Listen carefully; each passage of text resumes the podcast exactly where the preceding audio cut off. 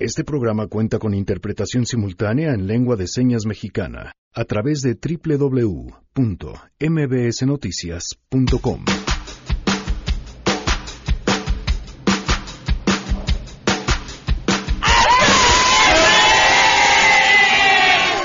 Viernes, estamos transmitiendo en vivo desde el Palacio de Minería en el marco de la Feria Internacional del Libro y por supuesto, Sangre Azteca estará con nosotros.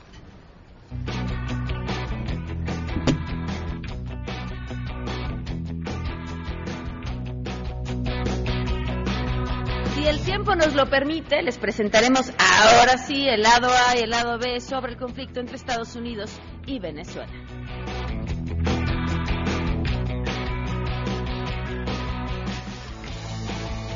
Tenemos buenas noticias y más, quédense, así arrancamos a todo terreno. MBS Radio presenta A Todo Terreno con Pamela Cerdeira.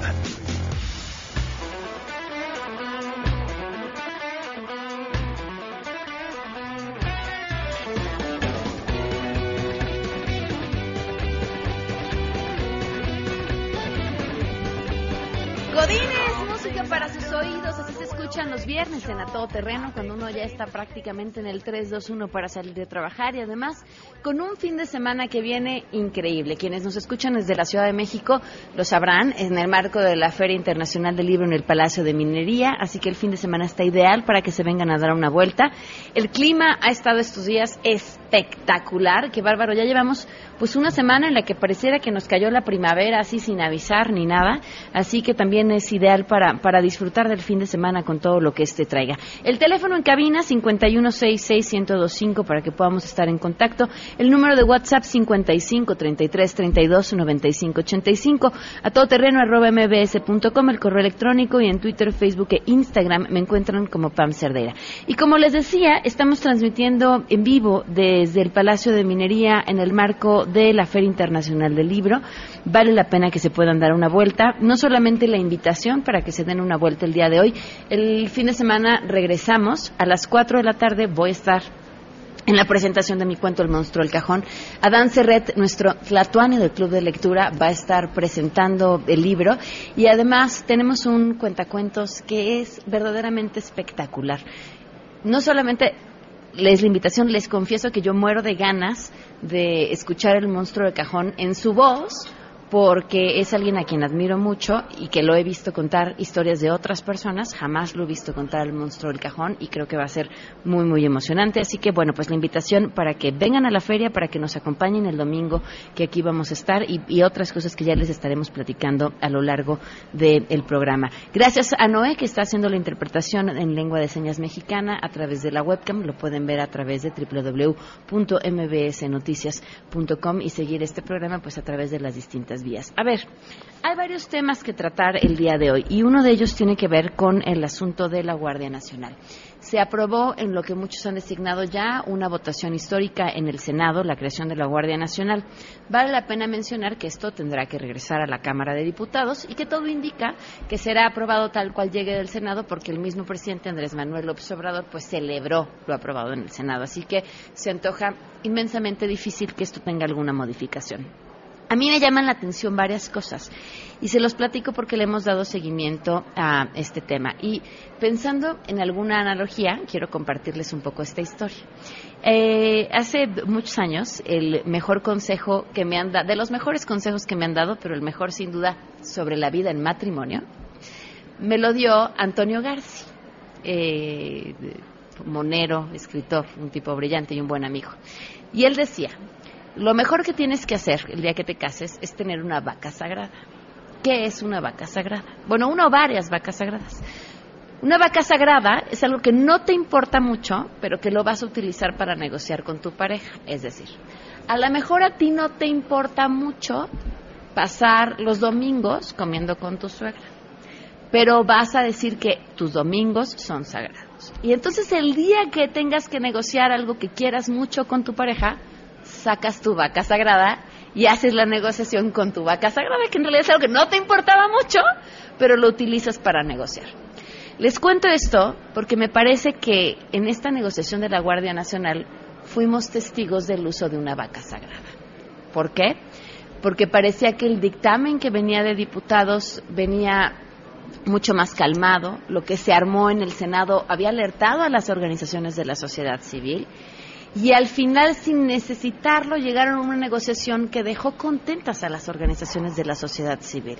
Entre ellas, el mando civil de la Guardia Nacional, cuando era algo que el presidente Andrés Manuel López Obrador desde el 11 de enero ya había solicitado a la Cámara de Diputados. A mí me pareció que aquí se usó una vaca sagrada. Las organizaciones de la sociedad civil festejan y celebran lo que se aprobó en el Senado y yo quisiera sacar a colación dos cosas que me llamaron mucho la atención después de revisar a detalle lo aprobado y son dos cosas. Este texto que dice cualquier persona puede detener al indiciado en el momento en el que esté cometiendo un delito, así viene el texto aprobado en el Senado. Insisto, sin ser experta, por supuesto, en la Constitución ni en temas de seguridad. Y este otro que dice, la ley determinará la estructura orgánica y de dirección de la Guardia Nacional, que estará adscrito al ramo de seguridad pública, que formulará la Estrategia Nacional de Seguridad Pública. ¿Por qué estas dos cosas me llaman la atención? Porque creo, bueno, la primera creo que es más que obvio, y la segunda, porque entonces pareciera que aquello que preocupaba a las organizaciones de la sociedad civil, a los expertos en los temas de seguridad, en realidad no se negoció aquí, sino va a quedar a negociación en la ley que regirá a la Guardia Nacional. O sea, es decir, creo que para quienes defienden que tenemos que alejar este cuerpo de seguridad lo más que se pueda de las Fuerzas Armadas, es muy pronto para celebrar. Celebrar es, insisto, una apreciación nada más. Hay otro tema, lejano al de la Guardia Nacional, pero que era importante decirlo porque hoy es el tema, hay otro tema que también es muy importante y que también es sumamente preocupante. En este afán de revisar el uso de los recursos que da el gobierno federal a las organizaciones de la sociedad civil, en este afán de dar transparencia y de encontrar qué está pasando, hoy se da a conocer este comunicado en el que la Secretaría de Salud pues dejaría sin recursos, insisto, hay que ver qué más hay detrás de esto, a los refugios que dan atención a las mujeres que sufren violencia. Y leo este comunicado, dice, por medio del presente comunicado se hace el conocimiento público que derivado de la instrucción recibida eh, a través de la circular 1 de fecha 14 de febrero del 2019, eh, firmada por el presidente, eh, se suspende la convocatoria pública para la asignación de subsidios para la prestación de servicios de refugio para mujeres, sus hijas e hijos que viven violencia extrema y, en su caso, a sus centros de atención externa 2019. Cuando una mujer va a denunciar violencia intrafamiliar, evidentemente en la mayoría de los casos, ojo, y esto en el marco de la situación de los feminicidios, de lo que estamos viviendo, no puede regresar a su casa. Imagínense el miedo que implica atreverse a denunciar a tu agresor, a esa persona con la que duermes que ya amenazó con matarte, que quizá ya te golpeó, que ya golpeó a tus hijos. Evidentemente muchas de ellas no pueden regresar a su casa y tampoco con sus familiares porque, uno, esperar que los tengan. Dos, la neta, en la sociedad en la que vivimos, en la que es probable que te encuentres con una mamá o un papá que te diga, ese es su marido, el que usted escogió, regrésese a su casa, mija sea una buena mujer, sea una buena esposa. Y es por esto que estos refugios juegan un papel fundamental. Les dan contención, les dan seguridad y les dan toda una serie de aprendizajes para que en un futuro estas mujeres no tengan que regresar a sus casas y puedan valerse por ellas mismas. Bueno, la información sobre este tema la tiene esta tarde mi compañera Ernestina Álvarez. Te escuchamos, Ernestina. Muy buenas tardes. Así es, Pamela, buenas tardes para ti. Para el auditorio, la Secretaría de Salud, a través de su órgano interno de control, informó de la suspensión de una convocatoria pública para la asignación de subsidios para la prestación de servicios de refugios para mujeres y sus hijos víctimas de violencia extrema y también de sus centros de atención externa para este año. Con ello, pues el gobierno federal cancela los recursos para los centros de atención a mujeres y niños que padecen esta violencia. La medida fue anunciada por una circular, la cual está fechada el pasado 14 de febrero y señalan que obedece a la petición del presidente Andrés Manuel López Obrador de no transferir recursos del presupuesto a ninguna organización social, sindical, civil o del movimiento ciudadano, a pesar de que en el presupuesto de egresos de la Federación 2019 sí se asignaron recursos para este rubro, los cuales ascienden a 346 millones de pesos. ¿Quiénes podrían acceder a estos recursos y a esta convocatoria? Pues se trata de organizaciones o instituciones con experiencia comprobable en la atención a la violencia familiar y de género. Hasta 2018 son 60 los refugios en 25 entidades del país y benefician a cerca de 25 mil mujeres a quienes les daban servicios de seguridad, hospedaje, alimentación, vestido y calzado, atención médica y psicológica, también les dan asesoría jurídica, capacitación para una actividad laboral y bolsa de trabajo. La estancia en estos centros es una, estancia máxima de cerca de tres meses. Una de las principales organizaciones que se encarga de estas labores es la Red Nacional de Refugios, quien atiende el 70% de estos centros que pues son financiados mediante esta convocatoria.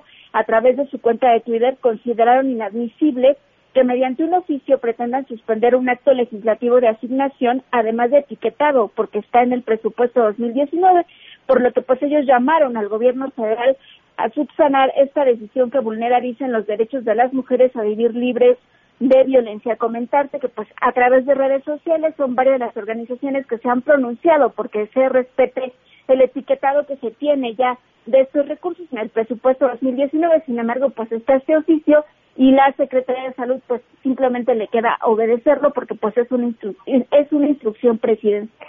Hasta aquí el reporte. Muchísimas gracias, Ernestina. Muy buenas tardes. Buenas tardes. A ver, si no, estamos escuchando al rato, ah, es que había corrupción, ¿no? Encontramos una corrupción y los recursos no llegaban y los refugios no atendían a las mujeres. A mí me, me parece sumamente preocupante porque además por primera vez en la historia de este país tenemos un gabinete con la cantidad de mujeres que hay. Y no solamente la cantidad. A ver, es la primera vez en la historia que tenemos una secretaria de gobernación. Y no cualquiera, ¿eh?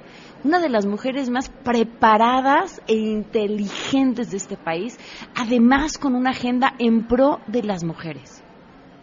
¿O qué? Vamos a escuchar. Ah, les vamos a dar el dinero a las mujeres golpeadas para que ellas vayan y se encuentren un hotelito donde refugiarse o ellas decidan qué hacer con el dinero o así para echar al golpeador de su casa.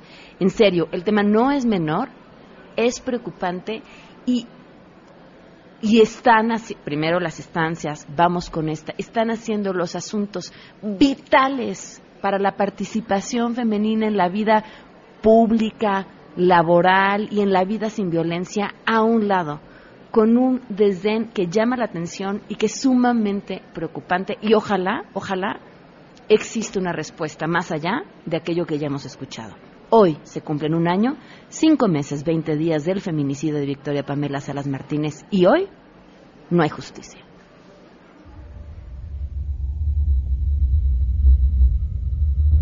Yo, como le decía a mi esposo, tenemos que ver un papel donde de verdad sea cierto que existe esa orden de aprehensión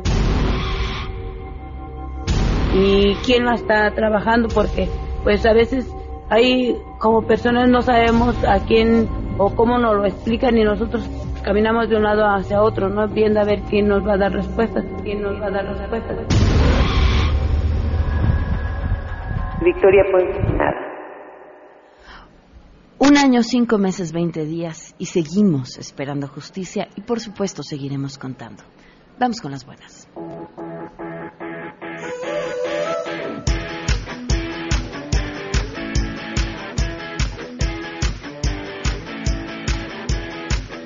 Combo de buenas. La invitación a que se vengan aquí al Palacio de Minería, a la Feria Internacional del Libro, que está espectacular, el lugar es espléndido y por supuesto además rodeados llenos y, e inmersos en la literatura. Eh, la invitación a que el domingo a las 4 de la tarde vengan a la presentación del monstruo del cajón, traigan a sus niños, va a haber cuentacuentos, va a estar padrísimo. Y por último, para que no digan que aquí no hay entretenimiento a todo terreno y para todo público, les eh, comparto y, me da, bueno, me sudan las manos nada más de pensar en ello y me están sudando las manos de platicárselos. Pero eh, me uno a partir de este lunes a, a un proyecto del que me siento honradísima de que me hayan invitado a formar parte, porque es un proyecto que yo ya conocía, una obra de teatro a la que había ido a ver al menos tres veces, desde hace 20 años que se trajo a nuestro país y que me parece más que una puesta en escena, es una bandera que está relacionado con todos los temas con los que yo defiendo y conecto y que además me parece que toda mujer tendría que ir a ver. A partir de este lunes me uno al elenco de monólogos de la vagina y, y bueno, pues la invitación a que nos acompañen en el Teatro Libanés los lunes a las ocho y media de la noche, todos los lunes. No sé hasta cuándo vaya a estar, este, espero hacerlo dignamente, sobre todo porque es una obra a la que respeto muchísimo y que a pesar de que se puso en este país hace ya 20 años por primera vez, eh, casi 20 años, el texto sigue siendo vigente. Tenemos tantos temas todavía que por resolver, que lo hace mucho más importante. Y bueno, les comparto la buena noticia. Voy a estar ahí, espero ser una buena noticia. Eh, voy a estar ahí a partir, les digo, me sudan las manos, este, a partir del lunes a las 8.30 de la noche en el Teatro Libanés en Monólogos de la Vagina y la invitación. Nos vamos a una pausa y continuamos a todo terreno. En unos momentos, en A Todo Terreno. Pues es viernes de premios de la semana. ¿Qué más? ¿Qué opinas del dictamen aprobado por unanimidad en el Senado con respecto a la Guardia Nacional? Cuando aprueban algo por unanimidad, nada más me recuerdan al PRI. Las, en las prácticas, bueno, en todo, son expiristas, la mayoría de los que eh, iban a PRD y después a Morena. Entonces no me extraña el mayoriteo. La Guardia Nacional, con un mando civil, adelante. Yo quiero lo mejor para México. Espero que eso sea. Y si eso nos ayuda a bajar la delincuencia y todos los malos actos que se están cometiendo, adelante. Estoy de acuerdo como siempre. Yo lo que deseo es un México libre de violencia. De verdad eso deseo. Es lo mejor que nos puede pasar. Regresamos a todo terreno. A todo terreno con Pamela Cerdeira. Continuamos.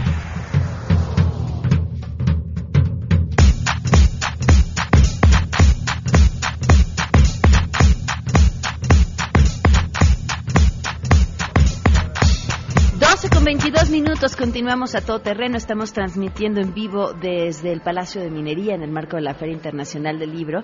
Y le agradezco muchísimo a Sandra Torres que nos acompaña. ¿Cómo estás, Sandra? Bienvenida. Muy bien, Paola. Muchas gracias. Pamela, perdón. No te preocupes. Siempre me paulean, igual te contesto, no pasa nada. Sandra, cuéntanos, eh, vienes a platicarnos de un premio, el premio Hispan Hispanoamericano Castillo de Literatura Infantil y Juvenil. Cuéntanos. Exactamente, mira, pues estamos muy contentos en Ediciones Castillo de poder lanzar por primera vez este premio, como dices, hispanoamericano de, de, Castillo de Literatura Infantil y Juvenil. Y este premio pues va dirigido a todos aquellos talentos, aquellas personas que estén interesadas en publicar, eh, que sean mayores de 18 años. Tenemos dos categorías a las que estamos invitando. Es una categoría que es la literatura infantil, uh -huh. que va dirigida a primeros lectores de 4 a 8 años de edad y lectores en formación de 9 a 12 años de edad. La otra categoría es la de literatura juvenil, en donde vamos a, dirigidos a lectores avanzados de 13 a 16 años de edad. Y bueno, el género es este, literario, es cuento o novela.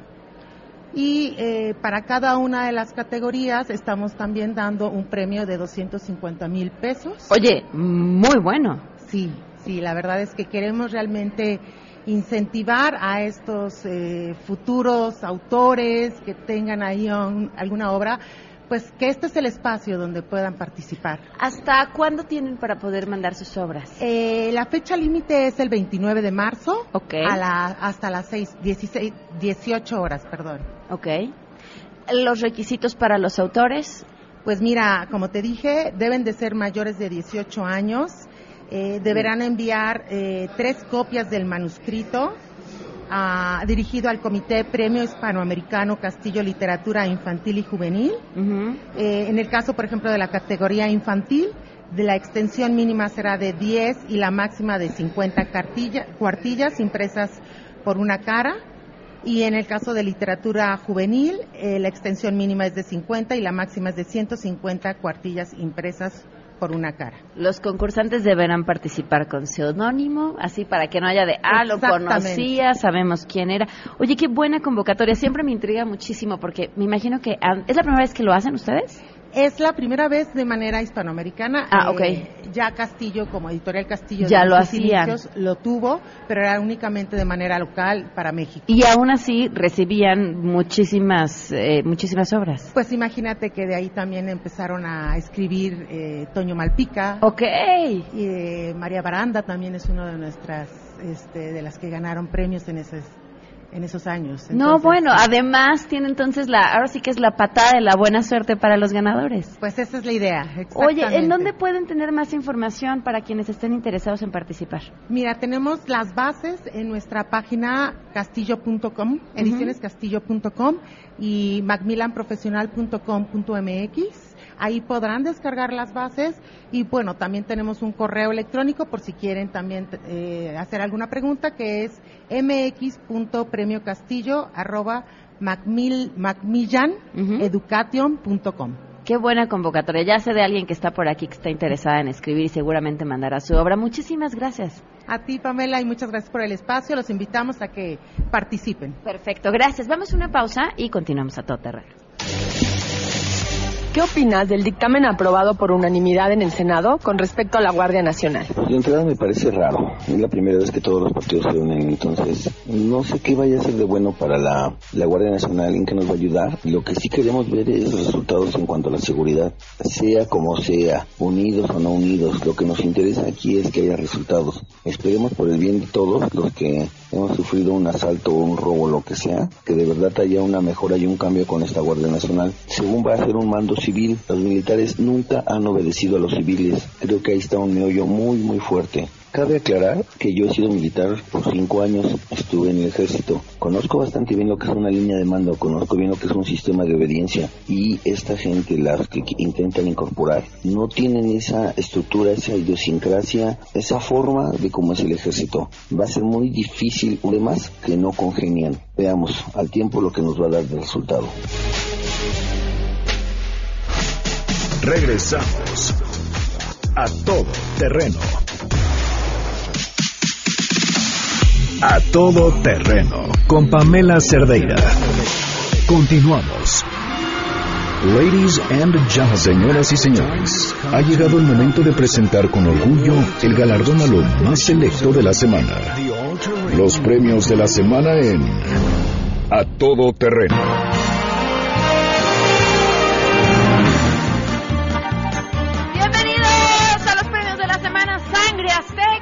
Azteca. ¡Sí, señor!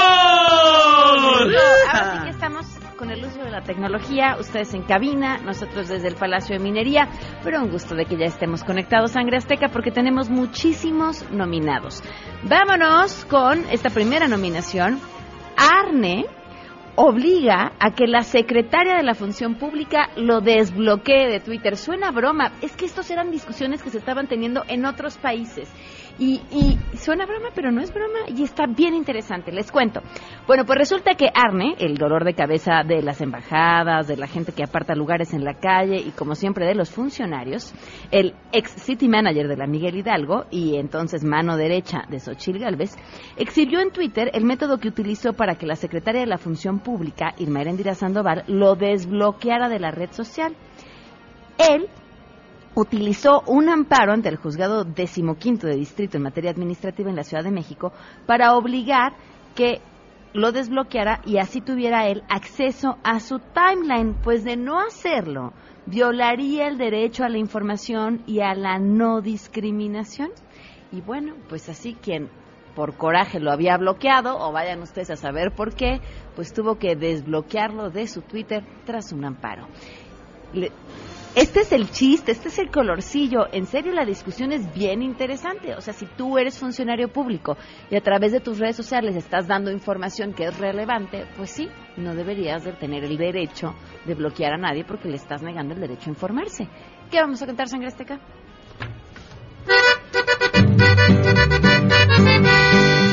Si el Twitter tú no me hubieras bloqueado Hace tiempo, cuando yo algo a ti te puse, no estarías hoy mi cuenta desbloqueando. Ya ves, no lo debes hacer si eres funcionaria, cara y sin, sin bloqueos, cara y si eres funcionaria. ¡Ay, qué bonito! ¡Qué fresa, sangre azteca! No los van a bloquear ustedes, no se preocupen. Vámonos con nuestra siguiente nominación. En Cuba promovieron un decreto para proteger a la isla de... ¿Qué creen? El reggaetón. Este decreto obliga a los artistas a profesionalizarse y vincularse con el Ministerio de Cultura. La necesidad de este instrumento surge para proteger la cultura, además de imponer sanciones ante el uso del lenguaje vulgar o sexista. Esta nueva norma incluso va más allá al tomar en cuenta sanciones para el que viole límites de sonidos y ruidos, use irrespetuosamente símbolos patrios o mantenga conductas violatorias de las normas y disposiciones vigentes en materia de política cultural. Les voy a decir una cosa. A mí no me gusta el reggaetón. Me parece machista. Musicalmente me parece que vale tres pesos. Pero ¿saben qué?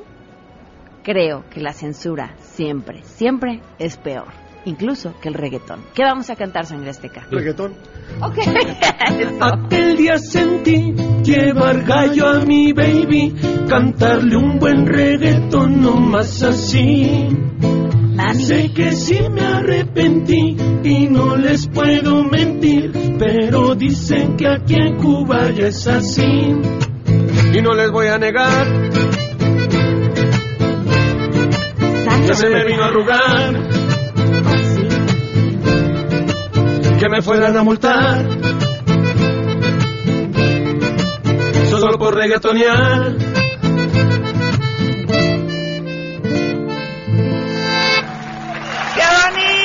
Sangre Azteca! Sí, señor. Vienen de un fresa el día de hoy. ¿Qué- Hombre, ¿Qué, o sea. cosa? Oigan, Estamos quien en ya está haciéndose un lugarcito especial en nuestros premios de la semana, así, ahí va, eh, lo ¿Quién veo, va? lo veo creciendo. Pues Porfirio Muñoz Ledo. Ok. Esto es lo que dijo. no hubiera podido hacerse lo de Yalitza hace 50 años. Tuvimos que disfrazar a los mestizos y a los criollos de indígenas. Hay que ver del Río. Ahora, para que reconozcamos que Yalitza es más hermosa que eso, un rato, pero lo vamos a hacer. Es justamente esa última oración por la que le vamos a cantar. ¿Qué le vamos a cantar, Sangre Azteca? poco más y a lo mejor ya la reconocemos un poco más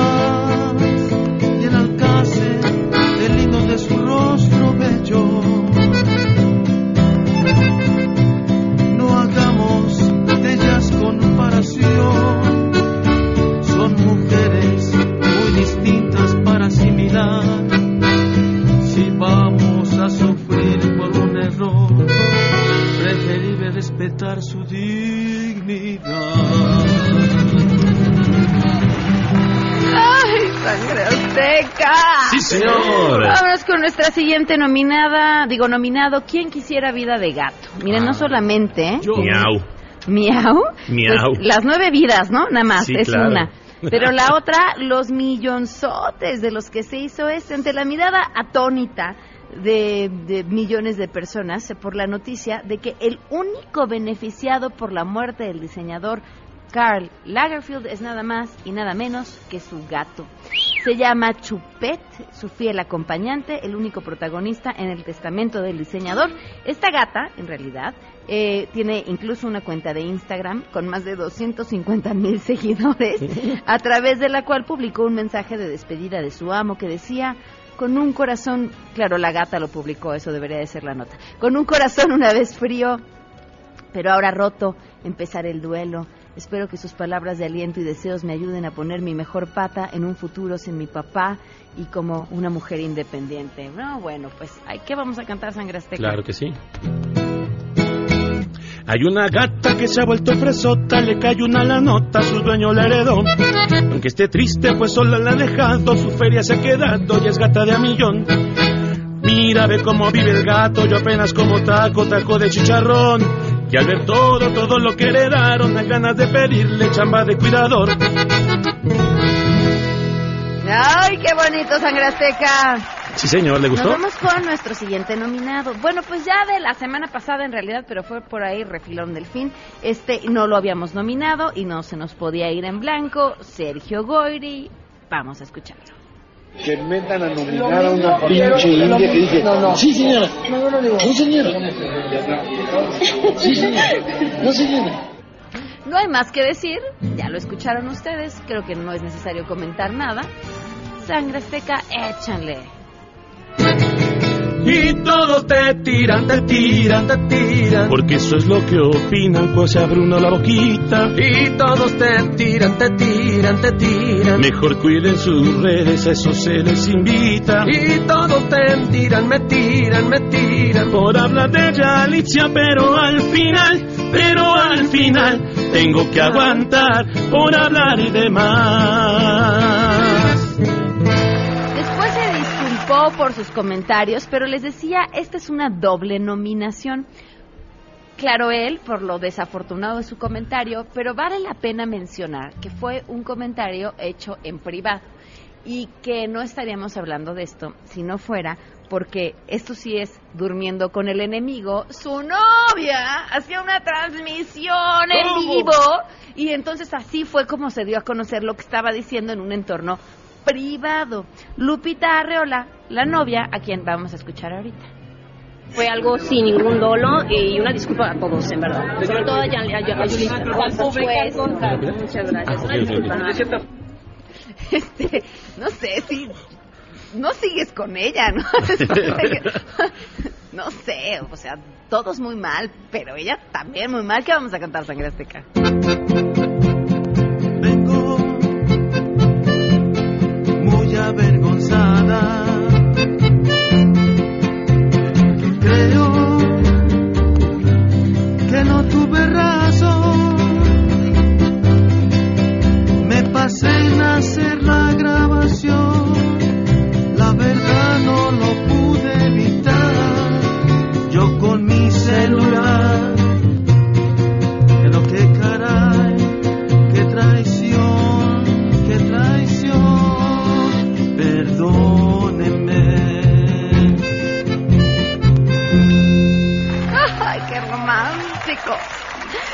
Sangre Azteca. A mí, a mí este, este argumento que de pronto se utiliza así de, ay, habiendo cosas más importantes que legislar, me choca.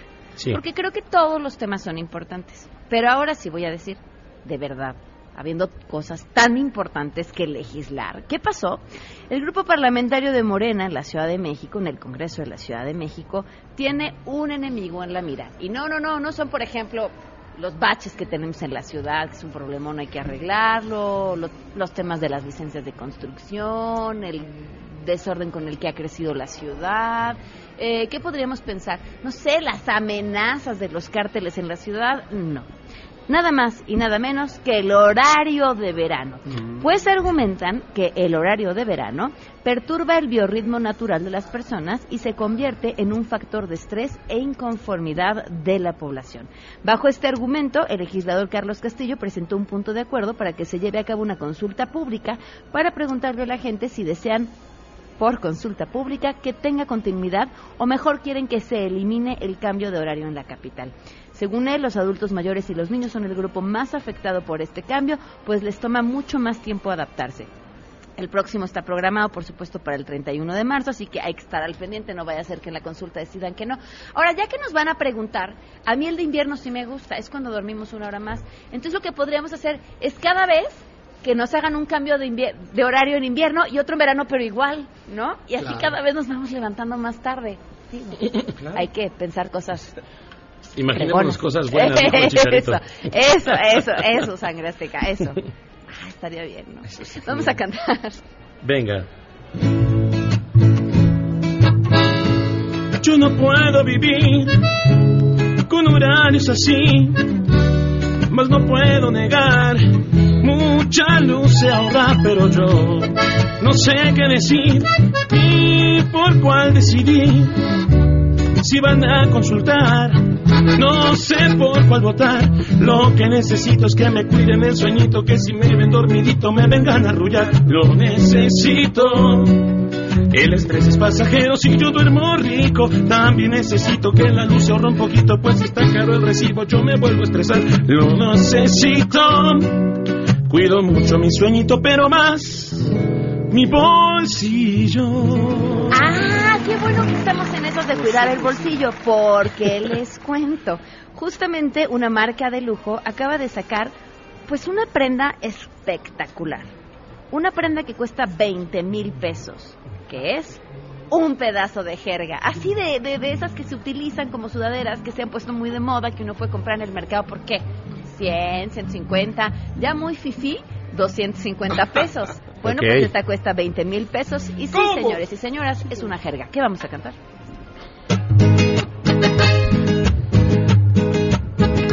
Esa jer, esa jer, esa jerga no la voy a comprar. Esa jerga la ocupo para limpiar. Esa jerga más chafa que mi chal. Esa jer, esa jer, esa jerga. Sangre azteca! Oigan, les cuento ¿Qué pasó? que ayer tuvieron que desalojar la mañanera porque sonó la alerta sísmica. Ah. Lo interesante es que nadie sabe de dónde salió. El Centro de Instrumentación y Registro Sísmico, en un comunicado, dijo que no existió activación en los equipos que reciben la alerta sísmica oficial. Es decir, nadie sabe, nadie A supo lo mejor era un de dónde salió. Pusieron una de esas. Oye, a mí me pasa que mi criatura me dice, mamá, voy a hacer el ruido de la alerta para que no te asustes, porque yo cualquier cosa que se le parezca salgo por patas. Y Claro. por supuesto el corazón en la boca, ¿qué vamos a cantar? Claro que sí. sentado en la conferencia sigo escuchando el ruido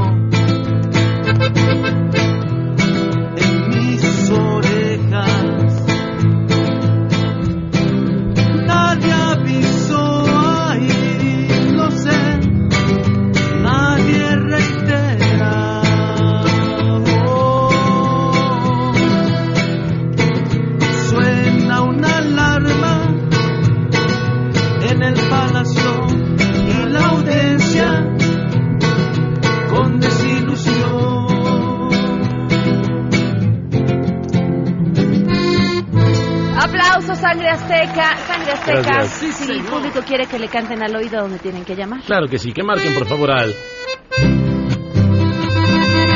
Contratalla 4611 4580 4611 4580 es el azteca, y así a este ritmo, qué bonito, así a este ritmo, nos vamos con esto que le debíamos al público, pues desde ayer.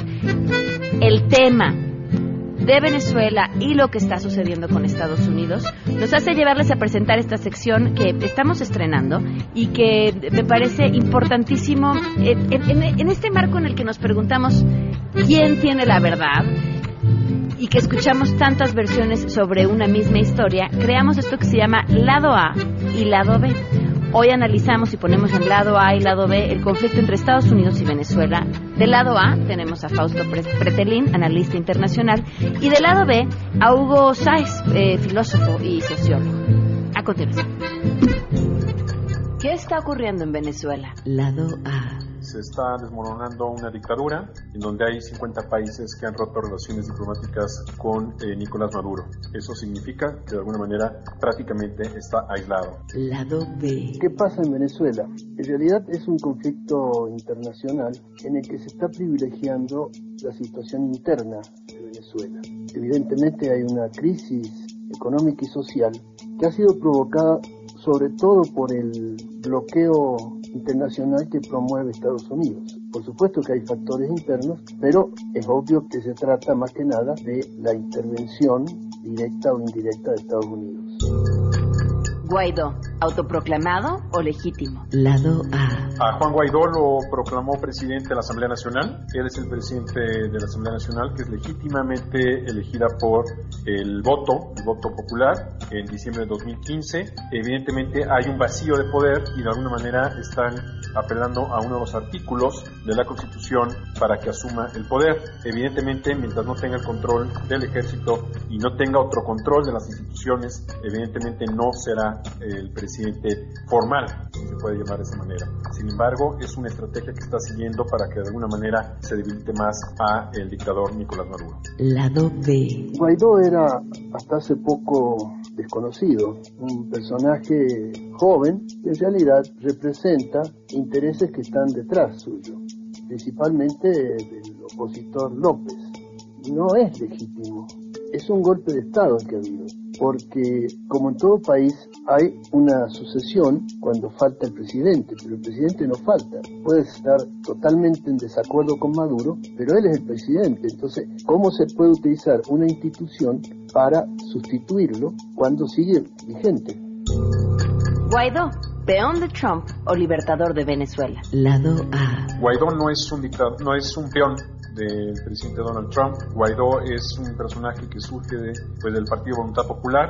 Hay más líderes dentro de ese partido, como Leopoldo López, por ejemplo, que está pues eh, enclaustrado en su casa, no lo dejan salir. No sé si se le pueda considerar un libertador, sin embargo, es un personaje que seguramente servirá como un presidente en transición y posteriormente vendrá una de las figuras de su partido, quizás, u otra, a tomar la presidencia de Venezuela. Lado B. Bueno, en la lógica política que yo entiendo, Guaidó en realidad está realizando los objetivos de, de, Trump en Venezuela. No se trata de un libertador, ni mucho menos.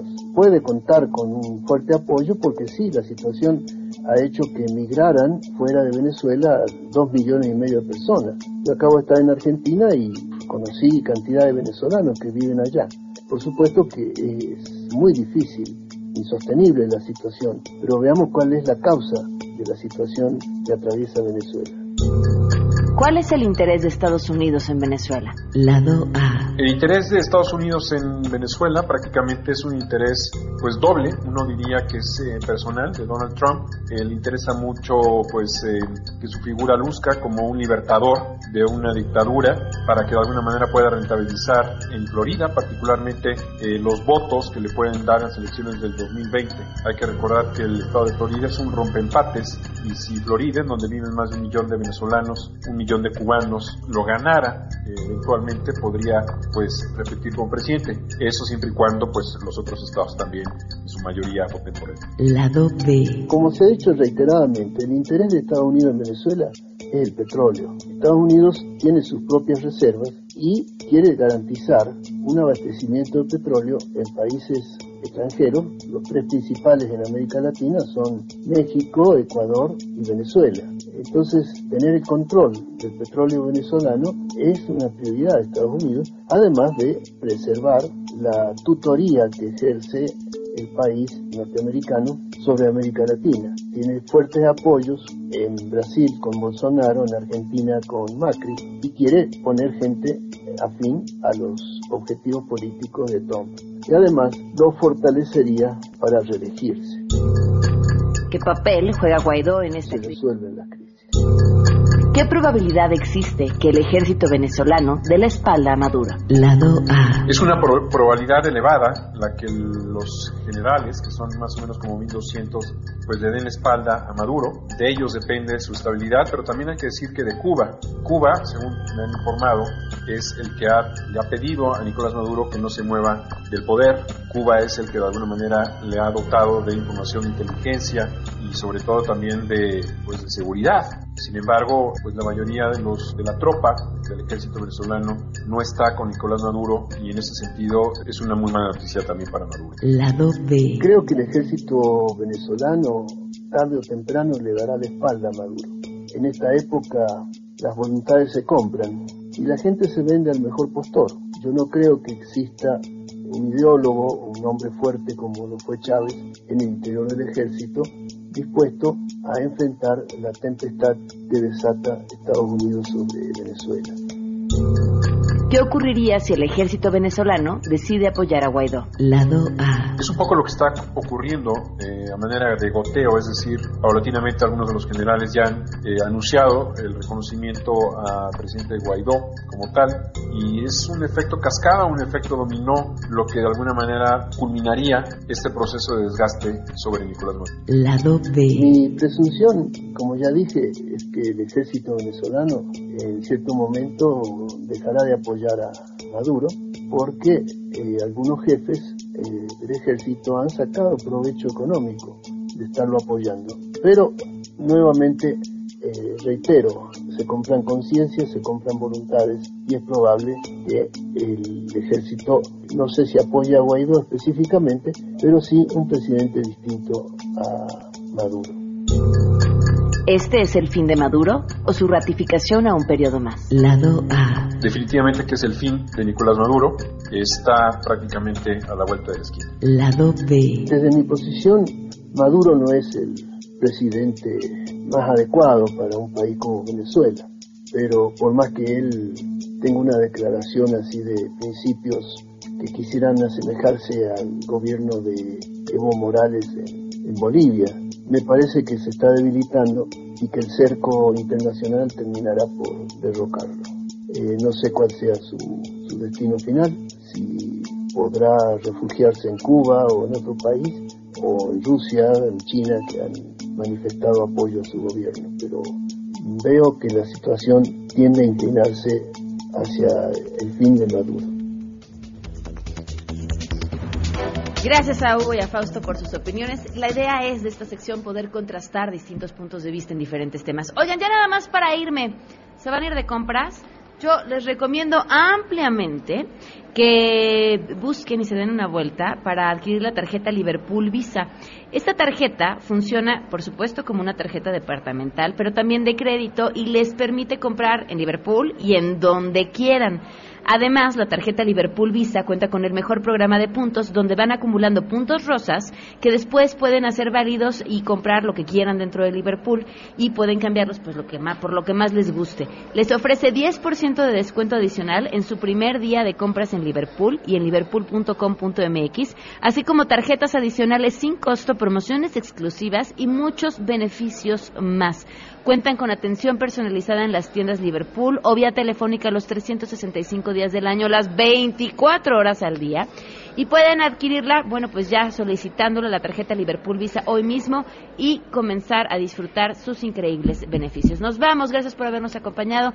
Se quedan en mesa para todos. Gracias a la Dirección General de Comunicación Social de la UNAM por todas las atenciones para transmitir hoy desde el Palacio de Minería en el Mercado de la Feria Internacional del Libro. Adiós. MBS Radio presentó A Todo Terreno con Pamela Cerdeira, donde la noticia eres tú.